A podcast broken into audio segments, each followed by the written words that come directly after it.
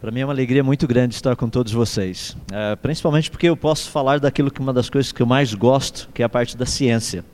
Muitas pessoas têm assim a expectativa, ou pelo menos a percepção de que ciência é algo assim para pessoas esquisitas.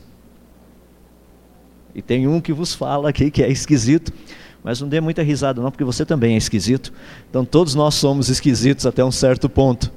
Uh, ciência é uma área fascinante porque ela nos leva a compreender um pouco o que está ao nosso redor. Muitas pessoas, quando eu trato de ciência, as pessoas pensam primariamente naquelas equações que precisam ser decoradas para entrar no vestibular.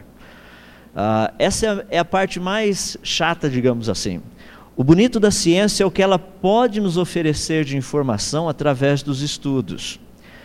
Eu também me sinto assim muito à vontade em poder falar aqui dentro da igreja, porque muitas pessoas chegam e falam assim: mas falar de ciência dentro da igreja? Ah, a gente fala de ciência em qualquer lugar. Ah, Para aqueles que não sabem, ah, universidades como Harvard, Yale, Princeton, Oxford, Cambridge são grandes centros de estudo da atualidade. Todos eles começaram como centros de estudos teológicos. Se você não sabe, o pessoal estudava a Bíblia nesses lugares. Hoje estudam-se as outras matérias também. Algumas nem estudam mais a Bíblia, infelizmente. Estuda-se apenas parte daquilo que nós podemos conhecer. Então, a questão de tratarmos de áreas como a área da ciência dentro da igreja, isso não me preocupa.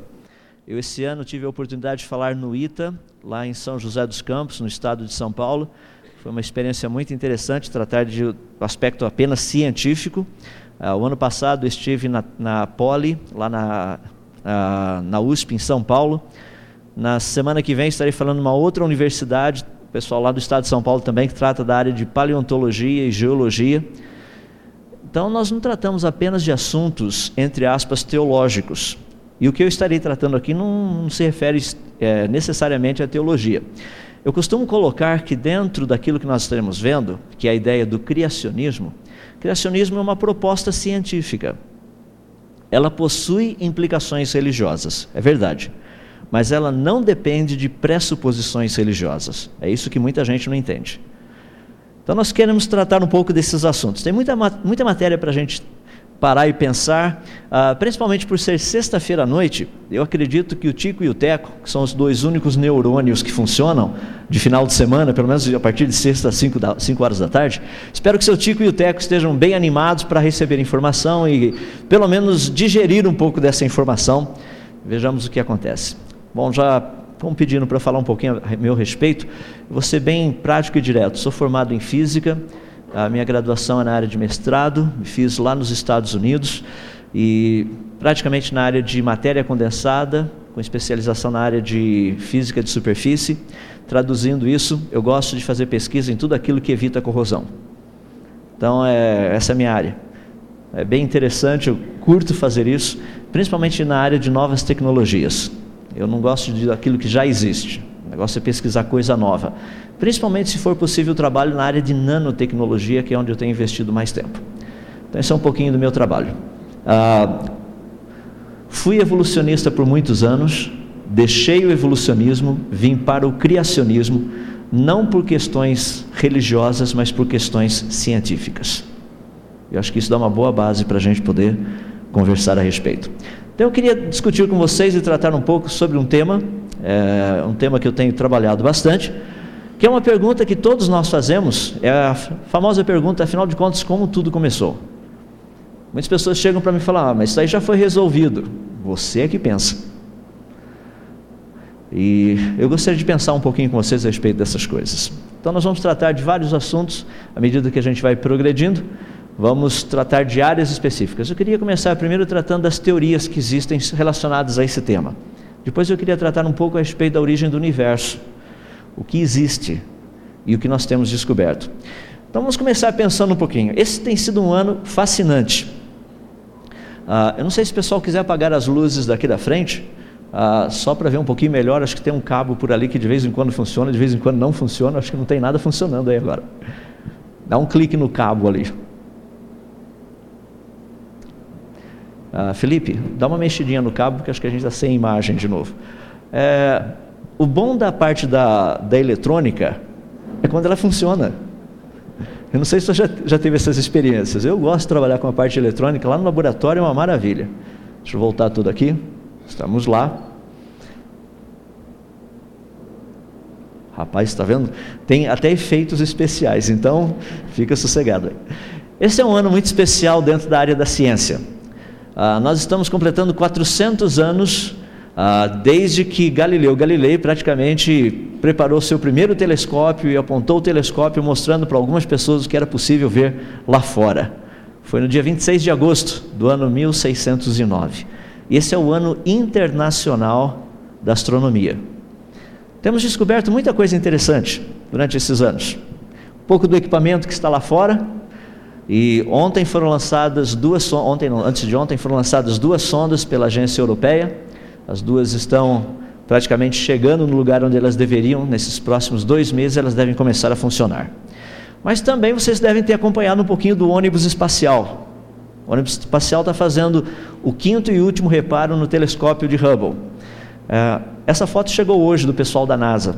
Aquele pontinho ali é o ônibus espacial fotografado de baixo para cima. A gente está olhando com esse povo lá em cima. Essa foto foi tirada na terça-feira. Ele ainda não estava com a parte de trás aberta para pegar o telescópio de Hubble. O que vocês estão vendo lá atrás é o Sol a 150 milhões de quilômetros de distância da gente. Então dá para perceber que é um negócio interessante. Tem um pouquinho da brincadeira do pessoal. Está lá o ônibus espacial, aquele pontinho pretinho lá em cima a cerca de aproximadamente 600 quilômetros de altitude, essa é a distância dele, da distância média da superfície do mar. Então não está assim extremamente distante. Mas o que o pessoal está fazendo lá é um problema muito sério. Trabalhar no espaço. Imagina você com umas luvas extremamente grossas tirando parafusinhos desse tamanho. Então eles têm umas ferramentas meio malucas para ficar trabalhando lá e mexendo e tudo mais. Então o pessoal está trabalhando ali nas imagens também para fazer com que tudo apareça. Então vamos ver o que acontece. Ah, fica tranquilo porque eu não aprendi a sapatear, mas eu tenho muitas imagens aqui que eu quero que você as veja.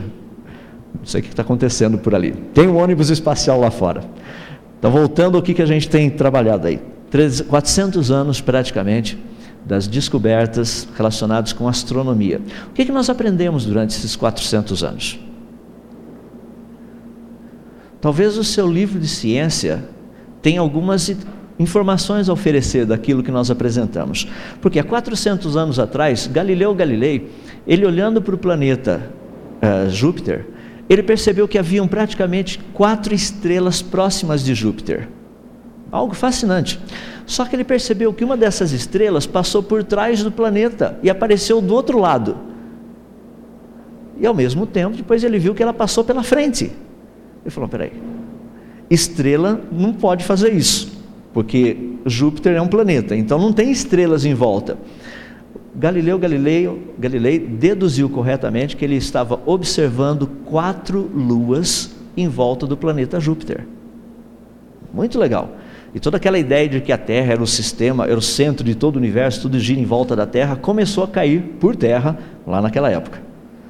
Agora, quantas luas tem o planeta Júpiter? 400 anos depois, pesquisando e tudo mais, nós sabemos hoje que o planeta Júpiter tem 63 luas em volta dele. Tem algumas luas girando nesse sentido, no sentido horário, tem luas girando no sentido anti-horário. É um negócio fascinante. O planeta Saturno, aqueles que ouviram minha palestra o ano passado, eu falei: Saturno tem 60 luas. E foi descoberta de número 61 há poucos meses atrás. Então, Saturno agora tem 61 luas. São mais de 170 luas no sistema solar. O que nós temos descoberto é um universo fascinante. Não somente aqui no sistema solar, mas lá fora. Ah, um pouquinho das imagens que vocês estão vendo aí, aqueles pontinhos todos, com exceção de um pontinho ali no meio que parece uma estrela e é uma estrela, todos os demais pontinhos são galáxias. Se nós pudéssemos ter um telescópio mais possante, e o Hubble agora vai ser capaz de fazer um pouquinho disso, chegar um pouco mais próximo, nós veríamos uma quantidade absurda de estrelas em cada um daqueles pontinhos que vocês estão vendo lá atrás. Então, esses 400 anos nos ajudaram a ter uma ideia, uma compreensão melhor a respeito do universo, do cosmos, aonde nós moramos, o que é isso, qual o tamanho de tudo isso, como ele funciona. Fascinante. Mas também nós estamos comemorando os 200 anos de Darwin. Ah, no dia 12 de fevereiro, nós tivemos a celebração do aniversário de Darwin, quando ele nasceu. E no dia 24 de novembro desse ano, nós estaremos comemorando 150 anos da publicação do livro que praticamente mudou a história. Estou me referindo ao livro A Origem das Espécies de Darwin, publicado dia 24 de novembro do ano de 1859. Então nós temos muita coisa interessante. Darwin fez uma proposta. A pergunta que precisa ser respondida é se ele estava certo ou não.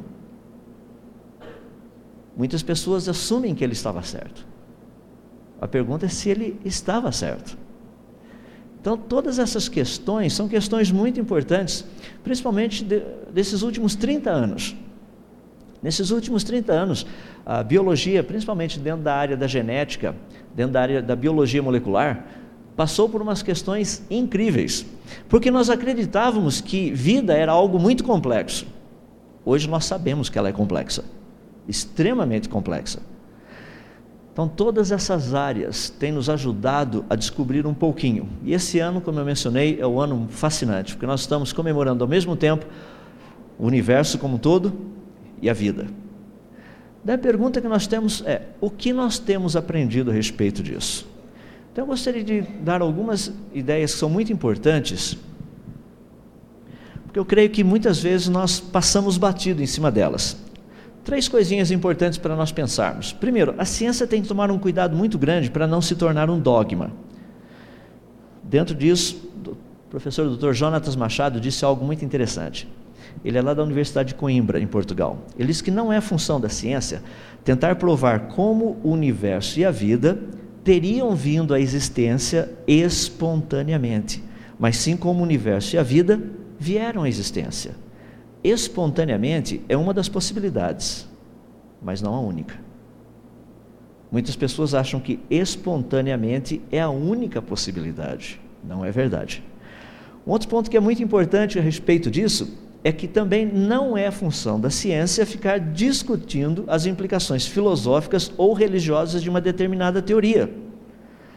A função da ciência é verificar se uma teoria possui evidências científicas, se as suas propostas são testáveis, ah, se existem leis científicas que apoiam essa teoria e coisas desse tipo. Então, essa é a função da ciência. Uma outra que é muito importante é um fato deve ser algo definitivo, permanente e independente de qualquer interpretação subjetiva por parte de um cientista. Ou seja, tem que ser algo distinguível das teorias que sejam necessariamente transientes. Deixa eu tentar colocar isso de uma forma bem simples. Uh, existem pessoas que acreditam que certas coisas já aconteceram. Por exemplo, como vida surgiu? Ninguém sabe. Não, mas no meu livro de ciência fala que. Ele fala o quê? O que nós sabemos é que nós não sabemos como vida surgiu. Você fala, não, mas o meu livro fala dos coacervados. Eu sei que o seu livro fala disso, a gente estuda isso. Mas significa que isso é um fato? Isso ocorreu? Não. É uma possibilidade. Então, dentro da área da ciência, nós precisamos saber distinguir coisas. Deixa eu me dar um exemplo bem simples. Diferença entre hipótese e teoria. Hipótese científica e teoria científica. Hipótese é uma ideia que não necessariamente precisa ser testada. E teoria? Teoria é uma proposta que deve e precisa ser testável. Evolução é teoria ou é hipótese? Resposta: hipótese. Se você tem dúvida, vamos a um laboratório e me prove como um invertebrado se transforma em vertebrado. Isso não é testável como que um peixe teria evoluído num anfíbio. Isso não é testável.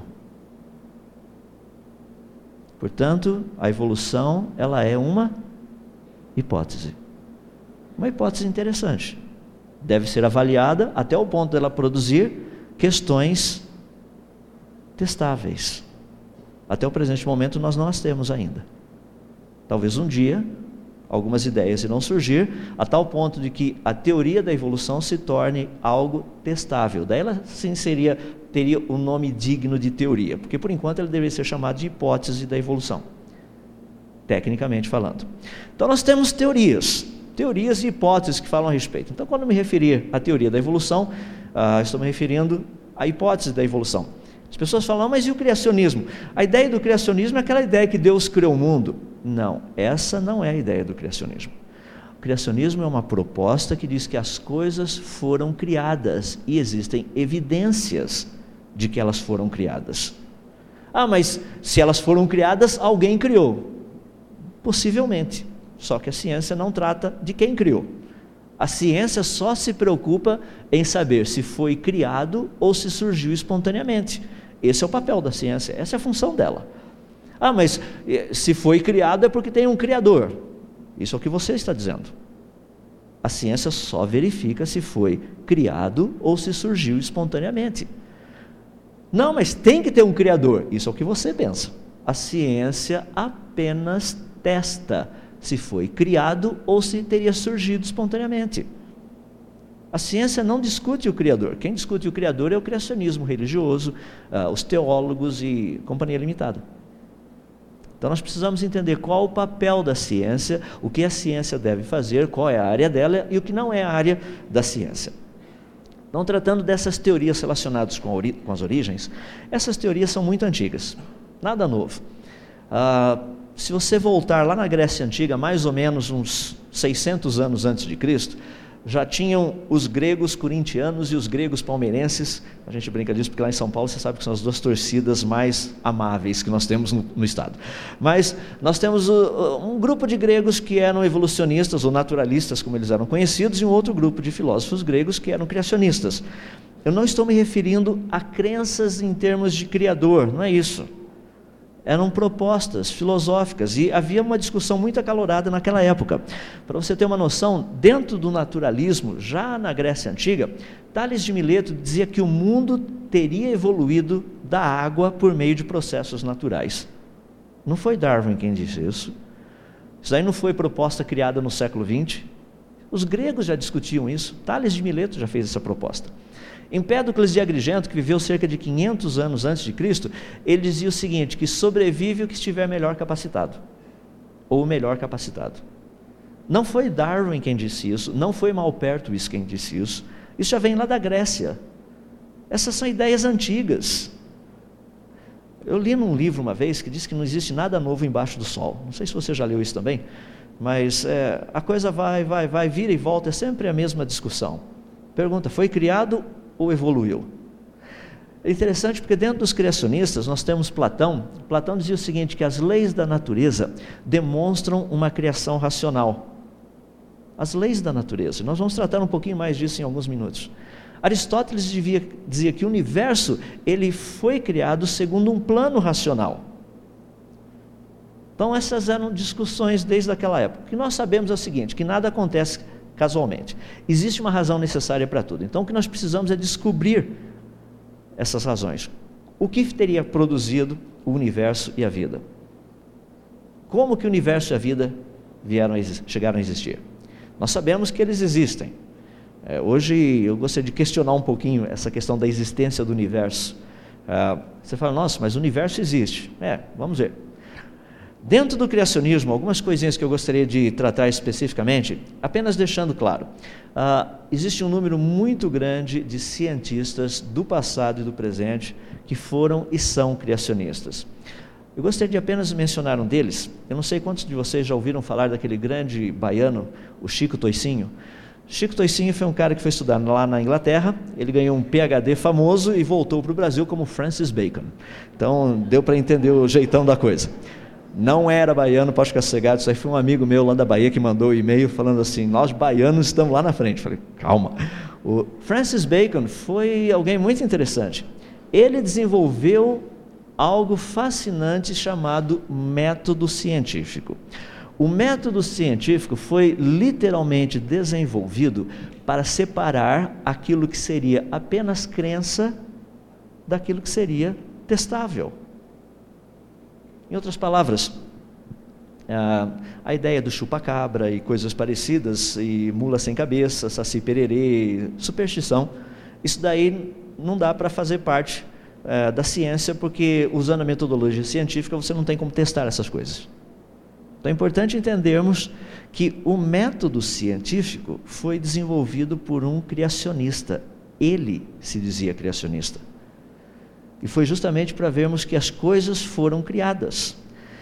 E tem uma lista bem grande, vocês estão vendo alguns deles aí, que todos esses eles se posicionaram como criacionistas. Não fomos nós que demos o título. Nos seus escritos, eles diziam que eles criam que o universo e a vida teriam vindo à existência por meio de uma criação. A lista é bem grande, mas dá para ter uma noção. Então muitas pessoas falam assim: ah, mas os criacionistas são apenas religiosos. É, tem uma lista de pelo menos 130, eu não coloquei todos, não são religiosos. São pessoas relacionadas à ciência. O que eles pensavam? Por que eles chegaram a essa conclusão do criacionismo? Existe um raciocínio lógico por trás. Quando nós pensamos no universo como um todo, a natureza, nós sabemos que a natureza é formada apenas por matéria e energia. Pelo menos essa é a base daquilo que nós precisamos para entender até certo ponto a natureza. Então, matéria e energia dentro do contexto de espaço e tempo. Matéria se deslocando no espaço e tempo, energia mudando dentro do espaço e tempo, é assim que nós trabalhamos com essas questões. Dentro desse contexto, matéria e energia apenas é tudo aquilo que é dito e aceito pelo naturalismo.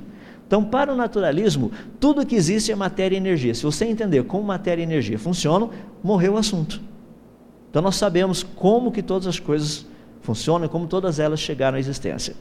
Mas o criacionismo, desde o seu princípio, tem levantado uma terceira entidade. Não só matéria e energia, mas matéria, energia e informação. Essas três formam a base daquilo que é o criacionismo. Informação é, é um conceito meio difícil, vou trabalhar um pouquinho mais com ele amanhã para nós entendermos de uma forma melhor. Mas só para ter uma noção, por que, que o criacionismo é algo importante?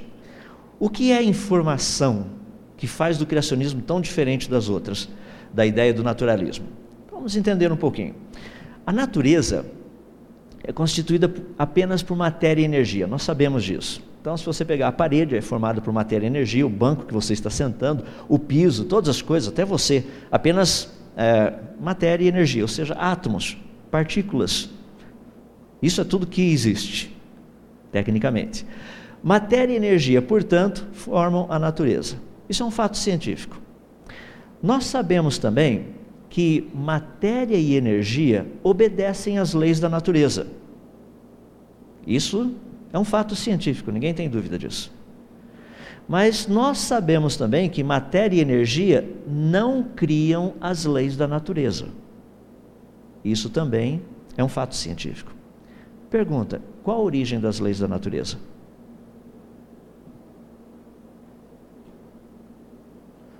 Obviamente, não pode ser a natureza. Da onde vêm as leis da natureza então? Eu não estou perguntando qual a origem do universo, estou perguntando qual a origem das leis. Porque se essas leis não existissem, o universo não existiria. O universo é do jeito que ele é por causa das leis. Por que, que força é igual ao constante gravitacional multiplicado pela massa do corpo 1, multiplicado pela massa do corpo 2, dividido pela distância que o separa ao quadrado?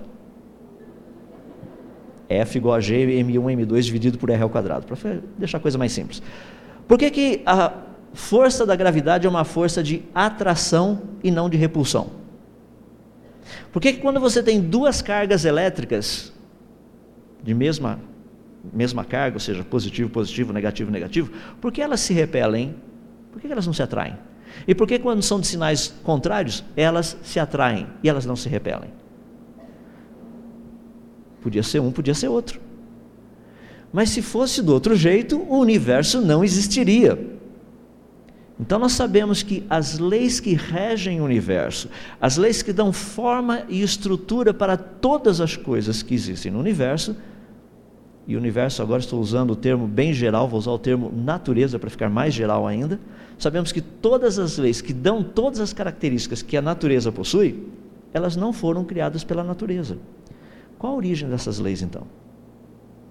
É esse tipo de raciocínio que fez com que pessoas chegassem ao criacionismo. As coisas foram criadas. Agora, por saber que a natureza é regida por leis e que a natureza não criou essas leis, isso me deixa aberto para dizer: não, foi Deus que criou as leis. Isso é nossa fé. Isso é crer. E crença, até um certo ponto, não faz parte da ciência. Porque eu não consigo provar a existência de Deus empiricamente. Não tem como ir num laboratório pegar um monte de tubos de ensaios, ou sei lá, fazer algumas experiências e falar: ha, olha Deus aqui, ó. Eu não consigo provar isso. Mas ninguém também conseguiria ir em qualquer laboratório e fazer os ensaios e testes por mais precisos, por mais dinâmicos, por mais, sei lá, incríveis que possam ser, e dizer Deus não existe. Porque crer que Deus existe e crer que Deus não existe é apenas uma questão de fé, para os dois. É por isso que eu digo com os meus amigos que a gente encontra em laboratório, só tem crente lá. Uns creem que Deus existe, outros creem que Deus não existe, mas são todos crentes. Porque ninguém consegue provar empiricamente nenhum nem outro. Eu brinco com o pessoal e falo, ó, fica tranquilo, daqui 100 anos nós teremos certeza a respeito dessa questão, quem está certo, quem está errado. Agora o pessoal lá aprendeu, né? porque quando eu falava 100 anos, eu falava, nossa, o que vocês vão descobrir daqui 100 anos? Não, não vai descobrir nada, a gente vai estar morto. Então você vai ter plena convicção daqui 100 anos se Deus existe ou não. Vejamos. Eu estou usando esses exemplos para você perceber que existem coisas que são testáveis, existem coisas que não são testáveis. A ciência trabalha com as testáveis. Eu não posso dizer que Deus criou o mundo, fazer disso uma afirmação científica. Isso faz com que essa afirmação não seja válida? Não, de forma nenhuma. Apenas ela não pode ser testada empiricamente. Pelo menos com a tecnologia que nós temos, com o conhecimento que nós temos. Isso a torna inválida? Não. Eu só estou dizendo que com o conhecimento que nós temos, eu não posso dizer que Deus criou o mundo e existem evidências científicas para isso. O que nós sabemos é que o mundo foi criado. Agora, quem criou, a história é outra. Aí é que entram os pontos da diferença. Dentro desse contexto, apenas para que a gente possa trabalhar um pouco, eu gostaria de dar algumas ideias importantes relacionadas com aquilo que nós trabalhamos na ciência. Eu gostaria de dar apenas alguns esclarecimentos para que ficasse fácil entendermos como essa dinâmica de pesquisa, de conhecimento científico, tem chegado até nós, seres humanos. Porque é muito fácil nós olharmos assim e vermos uma afirmação. Alguém chega lá e diz assim: os cientistas descobriram que tomar café não deixa você dormir à noite. Então, ah, o cientista falou: então não vou mais tomar café. Ah, eu, quando cheguei nos Estados Unidos em 85, havia uma febre de não comer ovo. Porque se você comer ovo, causa isso, mais isso, mais aquilo, tinha uma lista. Então, coitadas, as galinhas podiam entrar em greve que não iria mudar nada. O supermercado quase não vendia ovo e o preço do ovo era, um, sei lá, era muito baratinho. Treze anos depois, quando eu voltei para o Brasil, o lema era coma ovo. Isso faz bem para a sua saúde. Então, um ovo por dia, coisas desse jeito. É impressionante como a coisa muda em 13 anos. Ah, é importante nós sabermos o que vai por trás de toda essa informação. Então existem cinco elementos aí que eu gostaria de apenas ressaltar algumas ideias importantes sobre cada um deles. Primeira questão do cientista. Muitas pessoas acham que o cientista é uma pessoa sem pressuposições, ele é prático e objetivo, ele é infalível. Eu gosto de colocar o último aqui, as pessoas acham que o cientista está sempre de avental branco, né? Quem está de avental branco é dentista, é enfermeiro, esse pessoal, geralmente em laboratório a gente está de calça jeans, camiseta, tênis furado, coisa desse jeito. É, é bem normal isso aí. Ou seja, existe uma ideia entre o que seria o cientista ideal e o cientista real. Dentro da área da ciência, eu quero que vocês saibam que a gente vive tentando descobrir como a coisa funciona. Chegaram uma vez para Thomas Edison, falaram: rapaz, você fez quase 1.600 experiências para finalmente descobrir como fazer a luz elétrica. Ele deu uma resposta muito legal. Falou assim: pelo contrário, eu descobri quase 1.600 maneiras de não fazer uma lâmpada elétrica. É, geralmente é assim que a coisa funciona. A gente descobre como não fazer a coisa. O como fazer é um pouquinho mais difícil. Então é importante notar que a ciência ela não é a verdade. A ciência é uma busca pela verdade. O que você aceita agora, talvez daqui a alguns anos, as pessoas vão ter descoberto algo totalmente diferente e você vai precisar voltar para a universidade para fazer uma pós-graduação. Pelo menos para se atualizar. Entenda que a ciência muda. Só para zoar um pouquinho, aí vocês estão vendo o cientista de verdade, que é o Albert Einstein, de paletó e gravata, e o bonequinho é que está de avental. Mas o bonequinho não é cientista. Então a gente precisa entender, claro, ciência, cientista, questionável. Inclusive esse que vos fala. Nós temos que procurar ver se as coisas são de fato assim. Creio que você já leu isso em um livro também. Tem que ir para saber. Dentro desse contexto, nós temos a ideia dos raciocínios. Toda teoria, toda proposta, ela está baseada em raciocínios. Um deles que eu gosto de mostrar e deixar bem claro é que nem todo raciocínio, mesmo sendo lógico, ele está correto. Então não é um raciocínio ser lógico ou não. Obviamente ele precisa ser lógico para ser científico, mas para ser científico ele precisa ser lógico e estar correto.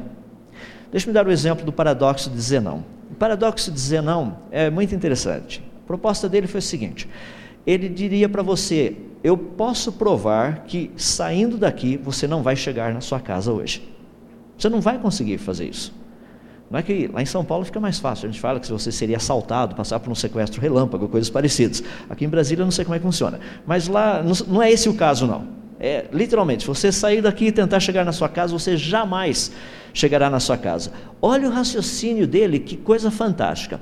Imagina que o, a, o ponto A é aqui a igreja, o ponto Z, a sua casa. Olha o raciocínio. Para você ir de A até Z, primeiro você teria que percorrer metade da distância. Daí faltaria a outra metade para ser percorrida. Só que para você percorrer essa metade que falta, primeiro você teria que percorrer a metade dela. Daí faltaria o quê? A outra metade. E para percorrer essa metade que falta? Primeiro você teria que percorrer a metade dela. Irá faltar a outra metade. E para percorrer essa metade que falta? Primeiro você percorre a metade dela. Depois sobra a outra metade.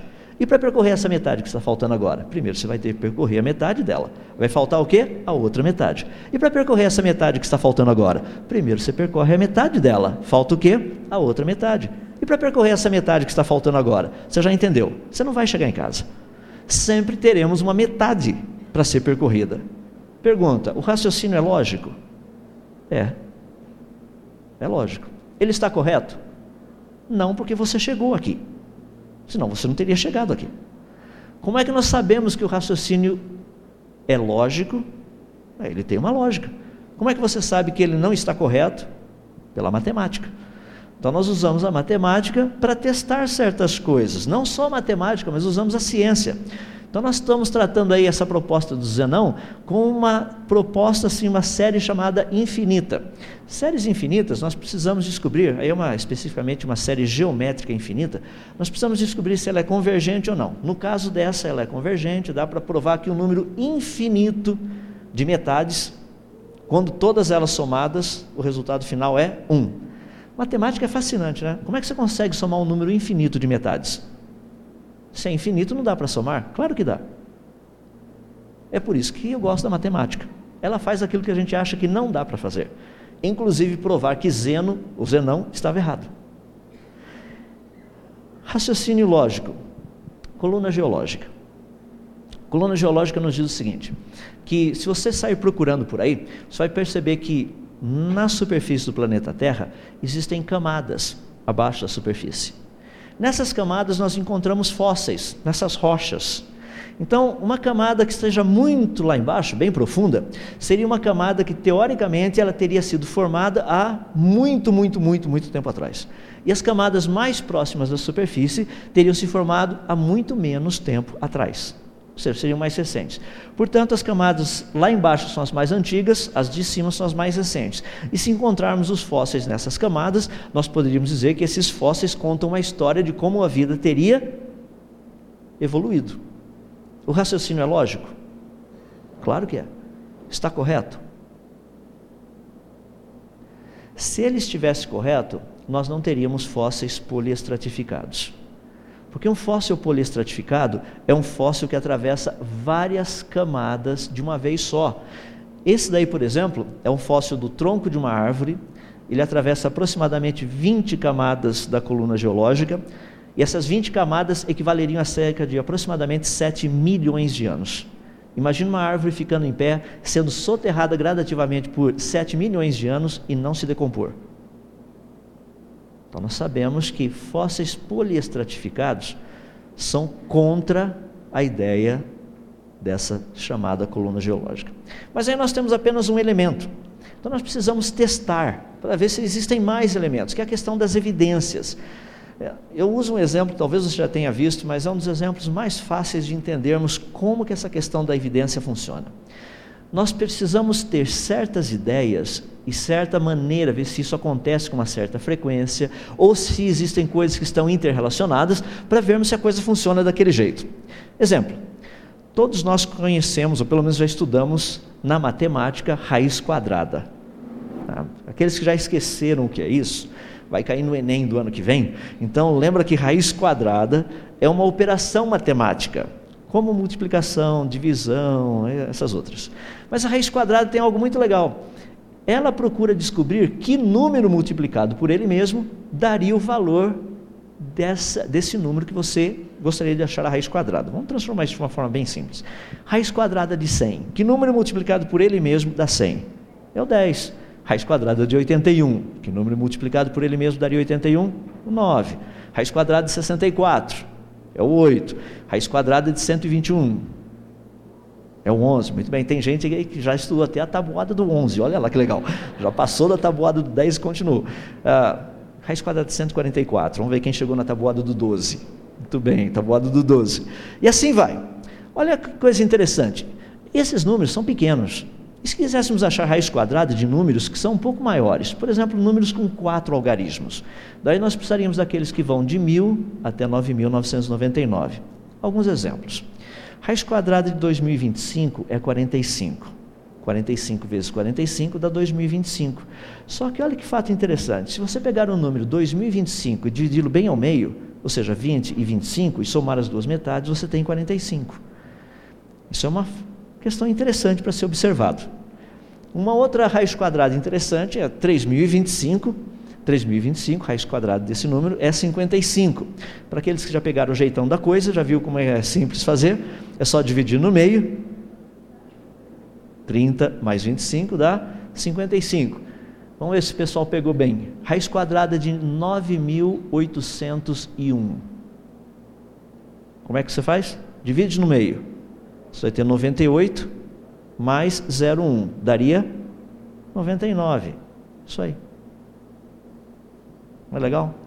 Aí tem gente que vai chegar segunda-feira e vai querer matar o professor de matemática porque não ensinou essa coisa assim. Falou assim: como é que não faz isso de uma forma mais simples? Seria tão bom. Olha só, coloca na calculadora aqueles negócios. Calma. Imagina que eu transformasse isso numa regra. Para achar a raiz quadrada de números com quatro algarismos, você apenas divide esse número no meio, pega os dois primeiros algarismos, soma com os dois últimos e você tem o valor da raiz quadrada. É importante, quando nós pegamos um grupo de evidências, testar o maior número possível dessas evidências. Eu te dei três, vamos ver mais alguns. Olha outros aí. Raiz quadrada de 1024 é 32, só que 10 mais 24 dá 34. Tem muito aluno aí que já ia pedir meio ponto, né? Porque chegou perto, 32 para 34 está quase. Raiz quadrada de 2.500 é 50, só que 25 mais 0 dá 25. E raiz quadrada de 5.979, desculpe, 5.929, dá 77. Só que 59 mais 29 dá 88. Em outras palavras, você falou, é, o que, que aconteceu? Se eu tivesse feito aquela regrinha, eu iria descobrir que aquela regrinha só funciona para aqueles três números, não funciona para mais nenhum outro número. As pessoas chegam e falam assim, mas aquilo lá eram evidências. Cuidado. Deixa me dar um exemplo. Fomos informados por aí que o chimpanzé é irmão do ser humano. Meu não, eu conheço bem a árvore genealógica da minha família, eu sei de onde nós viemos, mas tem gente que admite isso. O que foi feito? algo muito interessante. Primeiro, eu acho legal os artigos. que será que o chimpanzé está fazendo? Não me diga que ele está lendo que eu vou dar risada. Eu sei que ele não lê. Mas ele deve ter uma banana ali no meio, está olhando para a banana, coisas parecidas. Mas imagina só um chimpanzé lá do zoológico de manhã cedo fazendo a maior arruaça lá pela manhã, falando: cadê o jornal? Eu quero saber como é que está a cotação do dólar no dia de hoje. E aí? Qual a situação do país? Coisas desse jeito. O chimpanzé não faz isso. Mas olha que fato interessante. Na, o material que foi feito, essa pesquisa, foi do Dr. Morris Goodman, da Universidade de Wayne, lá nos Estados Unidos, foi lá na década de 90. Ele pegou 97 genes do tipo beta-globine, que é um gene funcional, tipo de gene funcional, e comparou entre os genes do chimpanzé, esses 97 do chimpanzé, com os 97 do ser humano.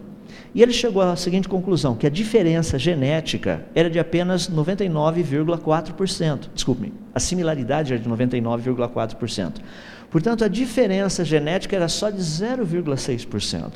Daí a conclusão que o ser humano deve ser irmão do chimpanzé ou vice-versa. Tem muitas pessoas que chegam para mim e falam assim: Poxa, mas uma diferença tão pequena, só 0,6%. Pode ir no zoológico, escolha qual vai ser a sua noiva. Elas estão todas lá, só 0,6% a diferença, afinal de contas. O seu príncipe encantado também se encontra lá no zoológico, afinal de contas a diferença é só de 0,6% as pessoas chegam e falam assim, mas é uma diferença pequena, não é? Cuidado com as evidências. Quantos genes existem para ser comparados? De 30 a 40 mil. Quantos foram comparados? 97. Olha que interessante. Acredita-se que a maior parte dos genes são apenas duplicações. Portanto, vamos pegar o menor número possível, que seriam 30 mil, e sendo, vamos assumir que todos eles sejam duplicados. Então a quantidade seriam de 15 mil genes que precisariam ser comparados. Só que 97 genes dos 15 mil possíveis de serem comparados significa que apenas só 0,65% de todo o material genético foi comparado.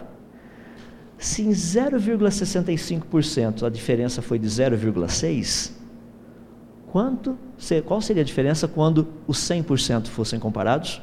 Resposta: 92,3% seria a diferença. Parecido com o quê? É importante nós sabermos examinar a evidência. Quero deixar claro para vocês quantas evidências nós precisamos para provar uma teoria. Toneladas e toneladas e toneladas delas. Quantas evidências nós precisamos para derrubar uma teoria? Uma. Só uma. Nós não precisamos de toneladas delas. Imagina que eu chegasse aqui em Brasília, estivesse passeando por aí, de repente, olhasse quase todos os lugares, por exemplo, lá no lago, dando uma olhadinha e vejo um monte de cisnes brancos.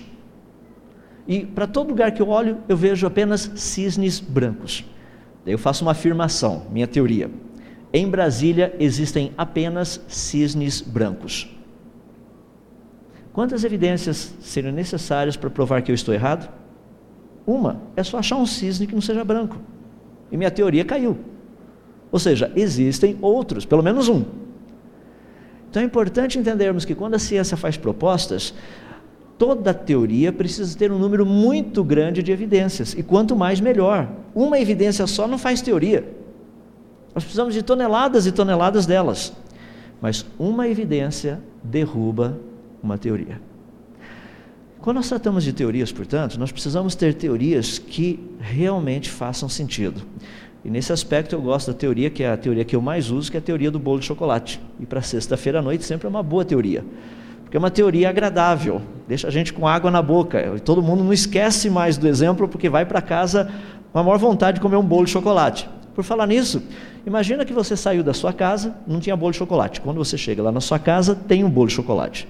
A pergunta é como surgiu o bolo de chocolate. Porque você estava aqui, você não viu. É mais ou menos igual a gente na área da ciência. Não tem nenhum cientista que estava lá quando tudo começou. Nós só pegamos a coisa pronta. Nós estamos vendo a vida formada, o universo formado, isso é o que nós temos para estudar. Ninguém viu como começou. Ninguém sabe direito como tudo começou. Nós temos apenas ideias. Pegar as, a teoria do bolo de chocolate. Como esse bolo de chocolate teria vindo à existência? Primeiro, uma teoria diria o seguinte: que alguém que sabe fazer bolos de chocolate foi lá na dispensa, pegou os ingredientes necessários para fazer esse bolo de chocolate, colocou esses ingredientes na quantidade certa, na ordem certa, no recipiente, misturou todo aquele negócio, depois colocou toda aquela massa numa forma untada, tudo bonitinho, levou ao forno, deixou por um certo de tempo determinado, e quando ele viu que estava bom, fez uma avaliação, tirou lá de dentro e voilá, bolo de chocolate. E colocou o bolo de chocolate lá em cima da pia ou em cima da mesa, coisas assim, para que quando você chegasse tivesse um bolo de chocolate lá em cima. Essa é uma teoria de como surgiu o bolo de chocolate, ou como teria surgido esse bolo de chocolate. A teoria número dois diz que um caminhão de supermercado está fazendo entregas passando pertinho da sua casa. Só que o filho do vizinho atravessou correndo na frente do caminhão e, para que o motorista não atropelasse o menino, ele acionou os freios. Ao pisar no freio, ele perdeu o controle do caminhão e o caminhão começou a capotar. Lá atrás tinham sacos de farinha, sacos de sal, sacos de açúcar, tinha latinhas de fermento, tinha também pacotinhos de chocolate, tinha tudo o que precisa. E também tinha um cantil na beirada do caminhão, e à medida que o caminhão capotou, esse cantil bateu, quebrou em dois pedaços, metade foi para um lado, outra metade para o outro lado, e de repente, à medida que o caminhão capotava, um pouco dos sacos de farinha que se romperam, um pouco da farinha caiu na metade desse cantil, um pouquinho do sal também caiu ali dentro, um pouco do açúcar caiu ali dentro, um pouco do fermento caiu ali dentro, os ovos batiam, cluc, caíam assim a clara e a gema lá dentro também, e saquinhos de leite que se romperam, o leite caiu ali dentro também, um pouco de óleo caiu ali dentro, e lembra que o caminhão está capotando então todo esse negócio está agitando, mexendo, mexendo, mexendo, mexendo, foi literalmente formando aquela massa lá, e de repente o caminhão clunk, clunk, plum, pá, parou. E tchum, pegou fogo, foi um incêndio o negócio. Acionaram o corpo de bombeiros, os caras foram lá, apagaram todo o incêndio, e no meio dos escombros, naquela metade cantil, encontraram um bolo de chocolate. Como ocorreu em frente à sua casa, eles deixaram o bolo de chocolate lá na sua casa, como resultado da grande façanha e a proeza do dia. Duas teorias. São teorias bem simples, são bem básicas, mas eu não consigo achar uma ilustração melhor do que tratar de criacionismo e evolucionismo. É uma maneira bem simples. Por que, que vocês acharam tão engraçado o, a teoria do caminhão de chocolate, o caminhão, o bolo de chocolate via caminhão? Vocês nunca viram como é que a Puma faz bolo? Olha a quantidade de caminhão lá no, no quintal da casa deles, lá da empresa. Eles enchem o caminhão desses negócios e vão capotando os caminhões vão formando os bolos de chocolate que você compra no supermercado depois. Nós sabemos que não é assim. Eu quero dizer para vocês que naturalismo, quando estudado friamente, é de dar risada. Quando nós olhamos a complexidade da vida, a complexidade do universo, e dizemos que tudo isso é resultado de processos naturais, eu lhe garanto que a fé que você precisa ter para aceitar isso é muito além da fé proposta por qualquer religião. É um desafio. É um grande desafio. Um bolo de chocolate tem 12 elementos. Uma célula, 2 milhões. Mais de 2 milhões. Como que você acha que 2 milhões de pequenas pecinhas se juntaram? Ah, mas gastou bilhões de anos. Bota bilhões de anos nisso. Você nem começou, não deu tempo suficiente ainda. E amanhã eu gostaria de provar matematicamente que isso daí não funciona. É muito importante nós entendermos as propostas como elas são. Aprenda a vê-las como elas são. Eu, por muito tempo que eu mencionei, eu fui evolucionista, porque eu, essa é a única informação que eu recebia. A, única coisa que eu sabia a respeito de criacionismo era o sermão do pastor, que Deus criou o mundo em seis dias. E eu chegava, ficava pensando, poxa vida, mas minha professora sabe que o mundo não foi feito desse jeito. Uh, o livro fala disso, acho que só o pastor, coitado, que não sabe, acho que ele nunca foi para a escola, eu até imaginava isso quando era garoto. Que, coitado, né? porque todo mundo fala da, da criação, da, o pastor não sabe, quer dizer, todo mundo fala da evolução e só o pastor falava da criação. O que eu fui aprendendo com o passar do tempo e descobri outros, uma quantidade muito grande que eu não sabia, de homens que chegaram à conclusão do criacionismo também por questões científicas e não religiosas. Isso para mim foi uma grande surpresa.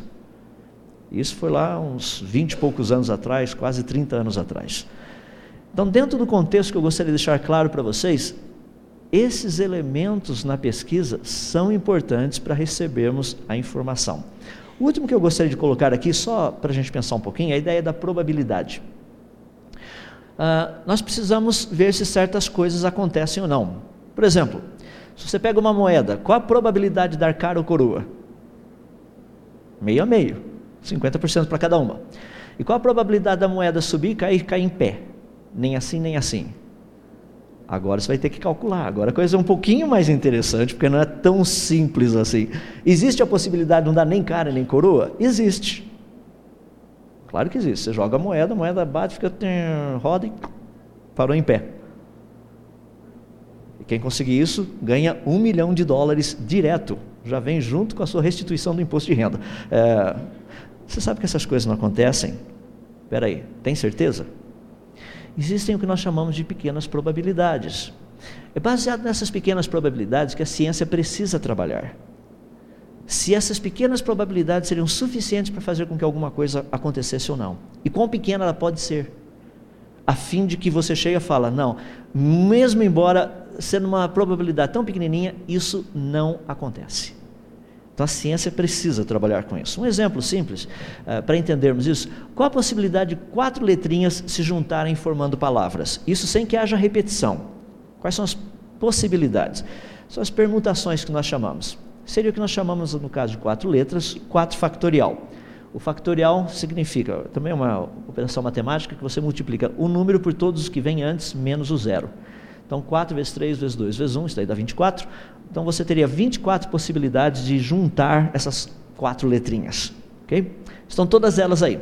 É só uma questão de juntar letras? Não elas precisam ser colocadas numa ordem específica, de tal forma que elas contenham informação e essa informação seja comunicada. Ou seja, eu entenda o que está ali.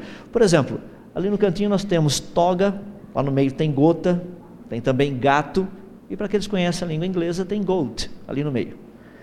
É só juntar letrinhas? Não, não é só juntar letrinhas. Porque precisa ter uma estrutura por trás de tudo isso. Pensa uma outra proposta. Vamos pegar em vez de quatro letrinhas, eu gostaria de pegar 12 letras. Imagina que você vai fazer um projeto de férias para o seu filho ou para sua filha. Sabe aquela época assim, vão chegando férias de fim de ano, a criançada pequena chega para a gente e fala: pai, o que, que eu posso fazer agora? Mãe, o que, que eu posso fazer agora? Só falta destruir a casa, porque o resto já fizeram quase tudo. Então dá um projetinho legal para eles. Peguem a palavra conquistável, escreva cada uma das letras dessa palavra numa bolinha de ping-pong, ou sei lá, em qualquer coisa parecida, coloca todas essas bolinhas, por exemplo, ping-pong, cada uma delas com uma das letras da palavra conquistável, dentro de um saco. Chacoalha bem e fala para o seu filho, para sua filha. Tira sem olhar e vai colocando. As 12. E depois vê qual a ordem que elas apareceram. Qual a probabilidade da palavra conquistável sair logo na primeira vez? Bom, como nós temos 12 letras, lembra do que nós fizemos agora de pouco com o gato? Ou com a palavra GATO, ou GAOT, coisa assim? Então você tem que pegar o 12, multiplicar por 11, multiplicar por 10, por 9, por 8, por 7, por 6, por 5, por 4, por 3, por 2, por 1, para saber qual o número de possibilidades, sabendo que não iria ocorrer duas iguais, só diferentes. Vamos assumir que todas as vezes que seu filho ou sua filha tirar vai ser uma diferente. A probabilidade de você acertar logo na primeira seria de uma em aproximadamente quase 480 milhões.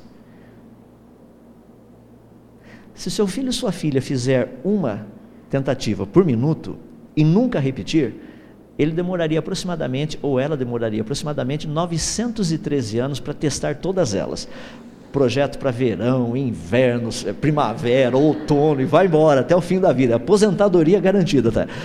Vai testando, testando. Seus tata, tata, tata, tata, tata, tata, netos vão estar tá fazendo o negócio. Por que a gente tem que fazer isso? Ah, o voo começou. E a coisa iria desse jeito.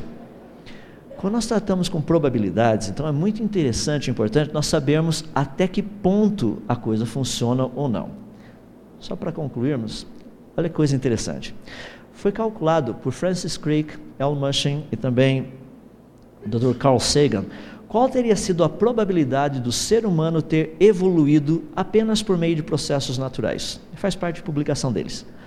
É de 10 elevado a 2 milhões, ou seja, uma em 10 elevado a 2 milhões. O que significa 10 elevado a 2 milhões? Isso aí é o que a gente chama de notação científica. Por exemplo, 10 elevado a terceira significa o número 1 com, com três zeros. 10 elevado à quarta, o número 1 com quatro zeros. 10 elevado à quinta, o número 1 com cinco zeros. 10 elevado a 2 milhões, o número 1 com 2 milhões de zeros depois. Ah, muito interessante você pegar o trabalho de Félix Borel. Ele fez uma pesquisa muito legal, foi um grande matemático, já é muito conhecido o trabalho dele. Ele provou que qualquer possibilidade no universo físico que seja da ordem de 1 em 10 elevado a 50, a gente sabe que não vai acontecer. É certeza que não vai acontecer. Então existe um limite. A partir desse limite, as coisas no universo físico não ocorrem mais. Você fala, ah, mas isso pode ter acontecido. É, uma probabilidade de 1 em 10 elevado a 2 milhões. Pode ter acontecido? Claro, depende só de fé. Porque cientificamente falando, não aconteceu que eu gostaria, portanto, só para encerrar essa primeira palestra, deixar claro que muitas propostas existem, mas elas precisam ser testáveis. Então nós precisamos ir atrás e descobrir se, a, se, as coisas são de fato assim ou não. Isso é o que eu gostaria de trabalhar com vocês, procurando desenvolver essa ideia. Porque no fundo nós temos duas propostas, tentando reconstruir a história da natureza. Afinal de contas, como tudo começou? A questão do universo, da vida. No evolucionismo, mais conhecido como naturalismo, a ideia de uma geração espontânea teria produzido a vida. Então, a vida teria surgido espontaneamente há cerca de uns 4 bilhões de anos atrás. Eu sei que tem muita gente falando de 3,54, mas o número já subiu. Porque em 3 bilhões e meio de anos não teria dado tempo, porque há 3,5 bilhões de anos atrás, segundo alguns autores, uh, foi descoberto algumas rochas com essa idade, tá? Idade estou colocando entre aspas, porque amanhã a gente vai tratar com os métodos de datação para ver como é que funciona a coisa. Ou seja, essas rochas continham um pouco de metano. Bom, metano, segundo a interpretação, foi produzido por bactéria. Se a rocha tem metano e se a rocha tem 3,5 bilhões de anos, é porque tinham bactérias há 3,5 bilhões de anos atrás que produziam metano. Então, então, então, três pontinhos. A pergunta é: todo metano vem só de bactéria? Nós temos encontrado um pouco de metano por aí, principalmente se você for no planeta, no planeta não, numa das luas de Júpiter, a lua Titã, o que tem de metano lá é um absurdo. Então, o que deve ter de bactéria naquela lua, nós sabemos que o metano que está lá não vem de bactérias. Então, é possível ter metano sem vir de bactérias. Primeiro, porque a temperatura na lua de, nessa lua de uh, Júpiter de aproximadamente 180 graus abaixo de zero. É um pouquinho frio. É, a menos tem a bactériazinha com sisteminhas assim, sabe, de aquecimento global, coisas, quer dizer, desse tipo de coisa. Então, a, a discussão toda que nós traremos é justamente essa. De um lado tem um grupo dizendo, não, isso surgiu espontaneamente, do outro lado tem um grupo dizendo, não, isso foi criado. Em nenhum momento nós estaremos tratando, dentro dessa parte científica, do quem criou. Só no finalzinho, na última palestra, que eu gostaria de tratar das implicações religiosas. Então, dentro da ideia principal que nós temos é isso aqui. Evolucionismo, por um lado, trata do acaso, coisas espontâneas. Ele tem a tendência, deixe-me deixar bem claro, tem a tendência de levar para a implicação religiosa do ateísmo. Eu tenho grandes amigos que são evolucionistas, são cristãos, e eles creem que Deus criou o mundo segundo a teoria da evolução. Ah, vou citar um que não é meu amigo, porque eu não o conheço e ele também não me conhece, Francis Collins, foi o diretor do projeto Genoma, tem um livro intitulado a, a Linguagem de Deus, onde ele descreve isso, ele trata isso. Ele se diz cristão e diz que o mundo realmente foi criado por Deus, mas segundo o processo evolutivo. Então ele usa a teoria da evolução, mas estou dizendo que dentro do evolucionismo, a tendência, pelo fato de não precisar de criação, é a ideia de sugerir que as coisas acontecem por conta própria. Então muitos dos evolucionistas são ateus. Não estou dizendo todos. É porque é um tipo de uma implicação religiosa. Dentro do criacionismo, a ideia de um design, a ideia de planejamento, isso daí leva para o lado do teísmo. É uma implicação religiosa. Então nós precisamos entender onde as duas coisas estão. Eu vou deixar para você pensar algo que é muito importante. Uh, pensa no que estou mostrando ali. De um lado você tem uma ave, do outro lado um ônibus espacial.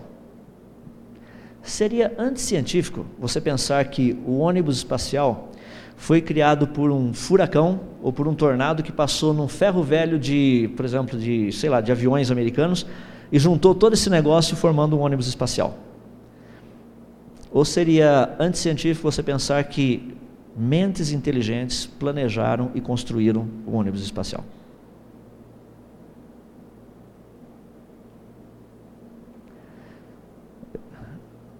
Se você acha que o ônibus espacial é coisa complicada, pensa numa ave. Você já estudou a aerodinâmica das asas e das penas de uma ave? O tipo de estrutura óssea? Porque os ossos das aves são diferentes dos nossos. Já estudou ave migratória? Por exemplo, o Golden Plover, que sai lá do Alasca, voa cerca de 4 mil quilômetros em cima do Oceano Atlântico para chegar no Havaí. Você sabe que é um pássaro assim de classe média alta, ele passa férias no Havaí. Então ele vai, percorre esses 4 mil quilômetros, são mais de 250 mil batidas de asas para baixo e para cima. Como é que ele sabe onde é que fica o Havaí para começar? Ele não está voando em cima do oceano, plaquinha, Havaí, 500 milhas à frente. Não existe isso. Tem vento batendo nesse povo, nesses passarinhos o tempo todo. Como é que eles sabem que o vento está batendo para cá e eles têm que manter para aquele lado para chegar lá? A resposta é simples. Eles têm GPS, você e eu não. E o GPS deles é um dos mais precisos que tem no mundo. A gente não sabe fazer um GPS tão preciso quanto o deles. Planejado ou por acaso? Eles saem lá do Alasca, praticamente pesando 180 gramas aproximadamente. Eles chegam no Havaí pesando cerca de 120 gramas aproximadamente. Ou seja, eles gastam em média de 60 a 70 gramas para fazer o percurso. Você fala, rapaz, isso aqui é perda de peso. É por isso que antes da viagem eles comem, comem, comem, comem, comem, para ficarem bem rechuchudinhos e vão embora. Só tem um problema. Quando a gente pega um Golden Plover e mede o peso dele, deixa ele voar por umas duas horas, pega e pesa de novo, Dá para você ter uma ideia de quanta gordura ele pesa, ele perde por hora de voo ou por quilômetros voados.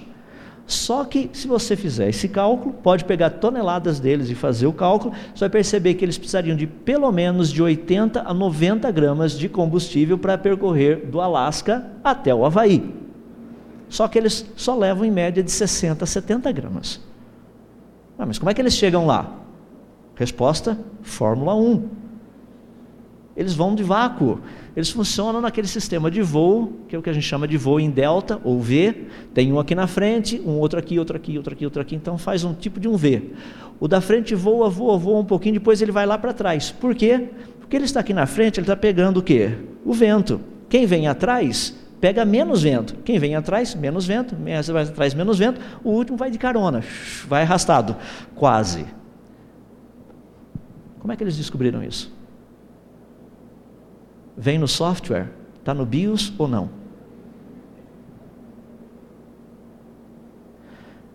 Todas essas questões nos levam a pensar entre criação e evolução. Duas teorias, duas propostas. O que a evidência tem a nos dizer?